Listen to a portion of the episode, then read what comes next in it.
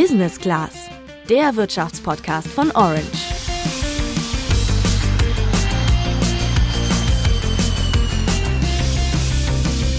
Deine Brötchen beim Bäcker und auch deine Essenslieferungen könnten in diesem Jahr deutlich teurer werden. Viele Firmen könnten in Geldnot geraten und unzählige Arbeitsplätze sind in Gefahr. Mm, ich würde eher betonen, in diesem Jahr könnten mehr als sieben Millionen Beschäftigte endlich einen Lohn bekommen, von dem sie halbwegs vernünftig leben können und das ohne einen zweiten oder dritten Job machen zu müssen. Das sind zwei Vorhersagen, die eigentlich nicht unterschiedlicher sein könnten.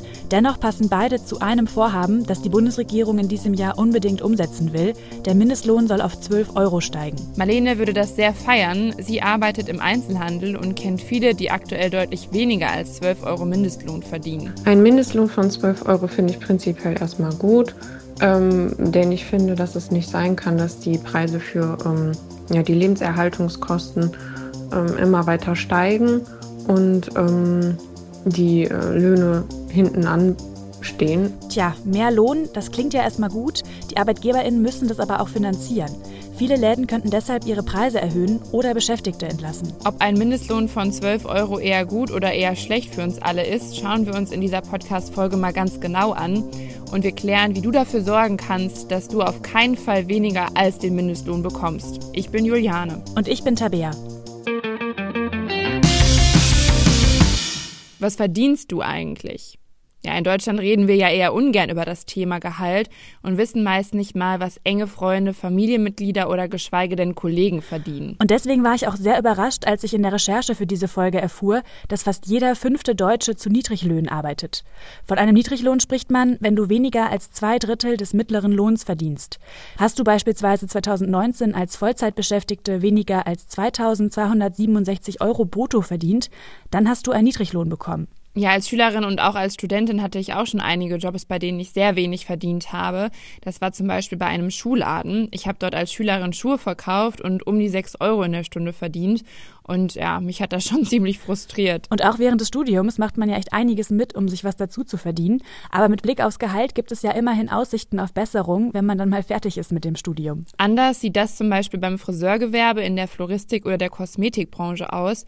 Die Branchen sind zwar ziemlich interessant, aber, und das ist jetzt kein Geheimnis, in diesen Jobs wirst du auch mit einer Ausbildung nicht reich. Und Miete, Strom, Wasser und Lebensmittel müssen ja irgendwie bezahlt werden. Und dafür soll der gesetzliche Mindestlohn sorgen. Bevor wir richtig ins Thema einsteigen, sollten wir uns einmal kurz anschauen, was eigentlich der Mindestlohn ist.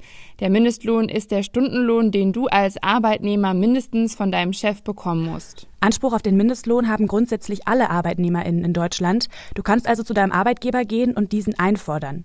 Es gibt aber auch Ausnahmen. Die kennt Professor Thorsten Schulten. Er leitet das Tarifarchiv der Hans-Böckler-Stiftung und ist Honorarprofessor an der Universität Tübingen.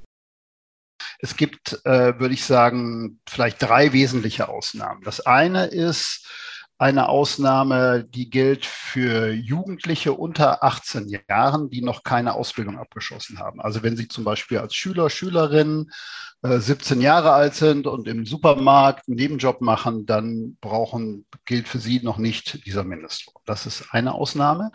Eine zweite wichtige Ausnahme äh, ist für sogenannte Langzeitarbeitslose. Das sind Menschen, die länger als ein Jahr arbeitslos sind. Da hat der Gesetzgeber gesagt, um denen sozusagen den Wiedereinstieg in den Arbeitsmarkt zu erleichtern, gilt für die auch zumindest für, ein, für eine zeitliche Befristung von einem halben Jahr kein gesetzlicher Mindestlohn, wenn die wieder eingestellt werden. Und die dritte Ausnahme, und das ist wahrscheinlich die, die gerade auch für Studierende äh, sehr wichtig ist, das ist natürlich die Frage der Praktika. Bei den Praktikas, da wird es tatsächlich recht kompliziert, weil es gibt ja durchaus auch Praktikas, die sind eigentlich so verdeckte Jobs, die nennen sich nur Praktikas, haben aber eigentlich mit Praktikas wenig zu tun. In denen soll selbstverständlich auch der Mindestlohn gelten.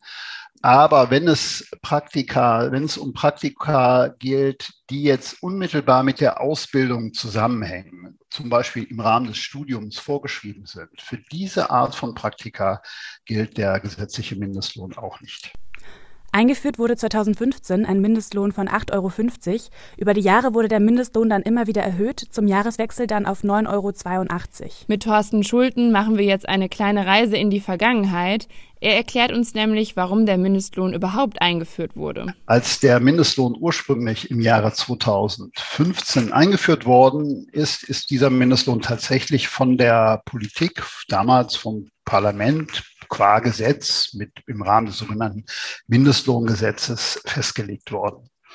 Seither gilt allerdings äh, folgende Regelung. Und zwar haben wir in Deutschland eigentlich das System der Tarifautonomie. Das heißt, in vielen Bereichen werden die Löhne festgelegt durch freie Verhandlungen zwischen Gewerkschaften und Arbeitgeberverbänden. Nun äh, ist der Mindestlohn gerade eine Reaktion darauf, dass äh, eben in vielen Bereichen, gerade da, wo eher wenig verdient wird, also gerade in vielen privaten Dienstleistungsbereichen, zum Beispiel in der Gastronomie und anderen Bereichen, dass dort immer weniger Tarifverträge gelten. Vor diesem Hintergrund ist der Gesetzgeber hingegangen und hat gesagt, da brauchen wir auch eine Regelung, damit die nicht sozusagen ins Bodenlose fallen und haben eben den gesetzlichen Mindestlohn eingeführt. Allerdings, äh, um eben diesem deutschen System auch der Tarifpartnerschaft ein Stück weit gerecht zu werden, hat der Gesetzgeber gesagt, will er nicht alleine den Mindestlohn festlegen, sondern will er sozusagen die Expertise von Arbeitgebern und Gewerkschaften bei der jeweiligen Anpassung des Mindestlohns mit einbeziehen. Und deshalb wurde eine sogenannte Mindestlohnkommission gegründet. Diese Mindestlohnkommission setzt sich eben zusammen aus Vertretern der Arbeitgeberseite auf der einen Seite und dann Vertretern der Gewerkschaften auf der anderen Seite. Und die haben nun regelmäßig die Aufgabe, dem Gesetzgeber sozusagen einen Vorschlag zu, über, zu unterbreiten, wie der Mindestlohn angepasst werden soll. Und wie der Mindestlohn angepasst wird, da sind Arbeitgeberinnen und Arbeitnehmer sich eben alles andere als einig. Der eine will viel verdienen, die andere wenig bezahlen. Und deswegen wird der Mindestlohn am Ende auch von der Bundesregierung und nicht von den Arbeitgeberinnen oder den Arbeitnehmern festgelegt. Beide unterstützen die Regierung nur beratend in der unabhängigen Mindestlohnkommission. Okay, das hätten wir geklärt. Aber warum soll der Mindestlohn jetzt ausgerechnet auf 12 Euro steigen, Tabea? Ja, berechtigte Frage. Mit dem Mindestlohn von 12 Euro will die Regierung um Olaf Scholz ein wichtiges Wahlversprechen einlösen. Und das macht sie, obwohl die Mindestlohnkommission sich darüber eigentlich gar nicht einig ist. Die GewerkschaftsvertreterInnen sind zwar dafür, die ArbeitgebervertreterInnen aber dagegen. Dass die Politik das Ruder komplett übernimmt, sehen ArbeitgeberInnen daher als Verletzung der geltenden Tarifautonomie. Die ist sogar im Grundgesetz verankert und laut dieser Tarifautonomie muss sich der Staat eben aus der Lohnfindung raushalten. Und das hat einen Grund, dass die Politik über den Mindestlohn entscheidet, ohne die Kommission einzubeziehen, könnte nämlich auch dazu führen, dass Parteien den Mindestlohn für den Wahlkampf ausnutzen. So wie die SPD einen Mindestlohn von 12 Euro versprochen hat, könnten andere Parteien bei der nächsten Wahl ja theoretisch auch 15 oder 20 Euro fordern, nur um gewählt zu werden. Unser Experte Thorsten Schulten geht allerdings nicht so weit. Ich habe diese Befürchtung ehrlich gesagt nicht, weil ähm, wenn man sich anschaut, Deutschland ist ja nicht das einzige Land, was äh, so einen Mindestlohn hat, sondern es gibt eigentlich in der großen Mehrzahl der Länder auf der Erde gibt es gesetzliche Mindestlöhne. Und in der Regel, in, den, in, in der Mehrzahl werden diese Mindestlöhne auch festgelegt, tatsächlich allein durch die Regierung, allein durch die Parlamente. Und ähm, wenn man sich da die Empirie anschaut, dann findet man da eigentlich relativ wenig Evidenz für so eine Befürchtung, die jetzt geäußert wird, dass sich sozusagen die Parteien da, was weiß ich, aus populistischen Gründen oder welchen, gegenseitig hochschaukeln. Wenn Sie zum Beispiel mal das Beispiel der USA nehmen, äh, wo äh, äh, auch die Politik alleine sozusagen den, den gesetzlichen Mindestlohn ähm, festlegt, da haben sie eher das umgekehrte Phänomen. Da wird eher, da profiliert sich zum Teil die Politik eher dadurch, dass sie gesagt hat, nein, wir sind eben nicht populistisch, wir wollen den Mindestlohn überhaupt nicht erhöhen, mit dem Ergebnis, dass ähm, in den USA der bundesweite Mindestlohn in den letzten zehn Jahren überhaupt nicht mehr angehoben wurde. Also grundsätzlich kann man sagen, Beschäftigte im Niedriglohnsektor können sich freuen, denn der Mindestlohn soll noch in diesem Jahr auf 12 Euro steigen. Aber die Erhöhung hat auch Schattenseiten. Die hat uns Saskia Weck erklärt. Sie ist Autorin bei Her Money, einem Finanzportal für Frauen. Also ich denke, die Pro-Argumente liegen ganz sicher äh, vor allem auf Seiten der ArbeitnehmerInnen. Äh, denken wir einfach mal an die teureren Mieten, die Energiepreise und Lebensmittel, die äh, auf Dauer bezahlt werden wollen. Folglich müssen ja auch die Löhne steigen. Aber ein höherer Wohlstand bedeutet gegebenenfalls auch mehr Konsum und äh, höhere Steuereinnahmen. Denn eine Anhebung des Mindestlohns auf 12 Euro die Stunde würde die Kaufkraft laut einer Berechnung des Pestel-Instituts um 9,8 Milliarden Euro steigern. Aber die Kontraliste ist natürlich auch nicht kürzer. Also Kritiker befürchten, dass höhere Löhne auch höhere Preise bedeuten könnten, sodass man zeitnah wieder die Löhne anpassen müsste.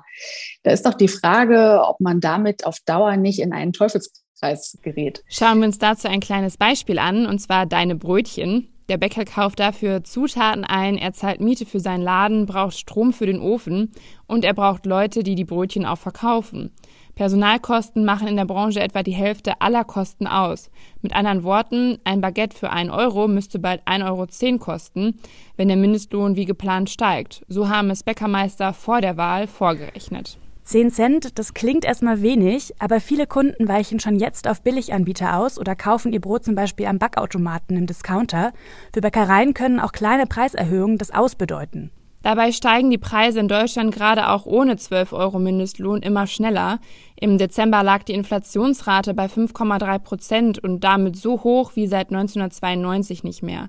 In der Folge vom 2. Dezember 2021 erfährst du, wie lange das noch so weitergehen kann. Die Gefahr einer Lohnpreisspirale, also dass gestiegene Preise wiederum zu erneuten höheren Lohnforderungen der Angestellten führen, die wieder zu weiteren Preissteigerungen führen und so weiter, diese Gefahr sieht Thorsten Schulten aber nicht. Ähm, und die Löhne, wenn man sich die Lohnentwicklung anschaut, wenn man sich die Tarifpolitik der auch der Gewerkschaften äh, im letzten halben Jahr anschaut, haben da eigentlich sehr besonnen, sehr vernünftig drauf reagiert. Also es hat keinesfalls jetzt irgendwie große Lohnsteigerungen gegeben, sodass diese manchmal von manchen an die Wand gemalte Gefahr einer möglichen Lohnpreisspirale, also dafür sehen wir aktuell eigentlich keine empirische Evidenz. Allerdings sind das auch nur Prognosen. Sobald der Mindestlohn in Kraft tritt, werden wir erst die wirklichen Effekte sehen. Saskia Weck kennt einen weiteren kritischen Effekt, den ein höherer Mindestlohn haben kann. Außerdem kann der Niedriglohnsektor die steigenden Löhne gegebenenfalls nicht länger bezahlen und stellt keine neuen Angestellten ein oder schlimmer noch muss einen Teil seiner Belegschaft entlassen,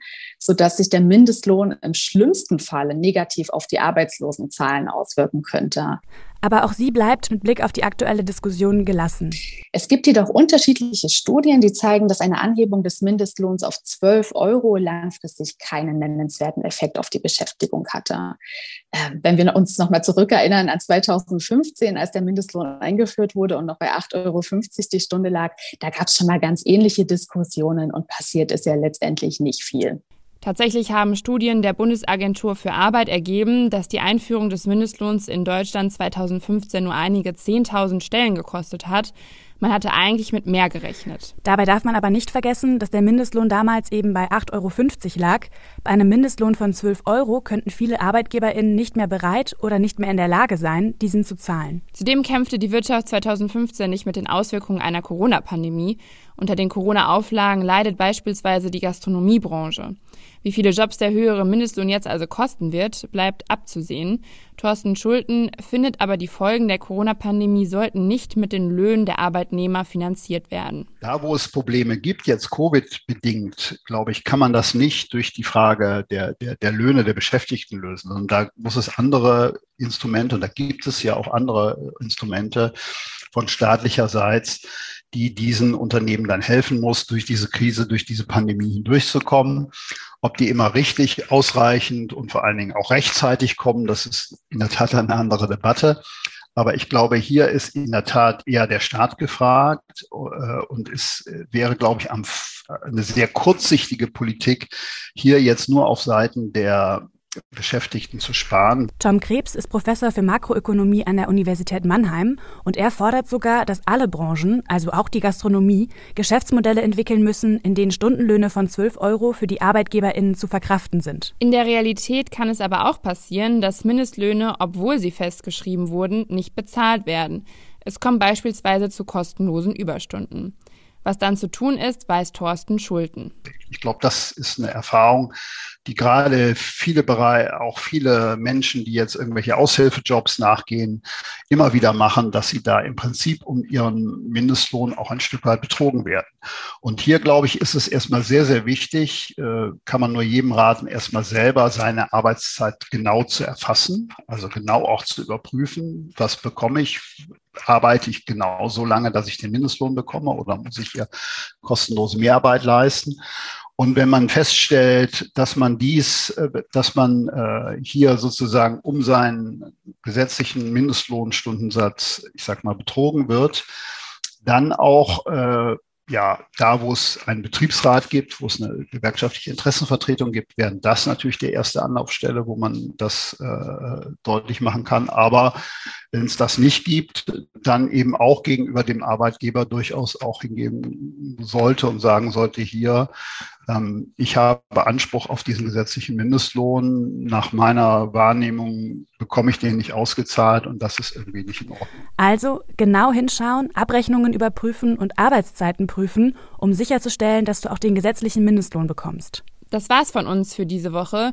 Jetzt interessiert uns aber noch, wie ihr das Thema seht. Ist ein Mindestlohn von 12 Euro fair? Schreibt uns das gerne an unseren Instagram-Channel orange-by-handelsblatt. Außerdem freuen wir uns wie immer über Feedback und eine Bewertung bei Spotify und bei Apple Podcasts. Wir hören uns dann nächste Woche wieder. Bis dahin sagen wir Ciao, macht's gut und bleibt gesund. Ciao.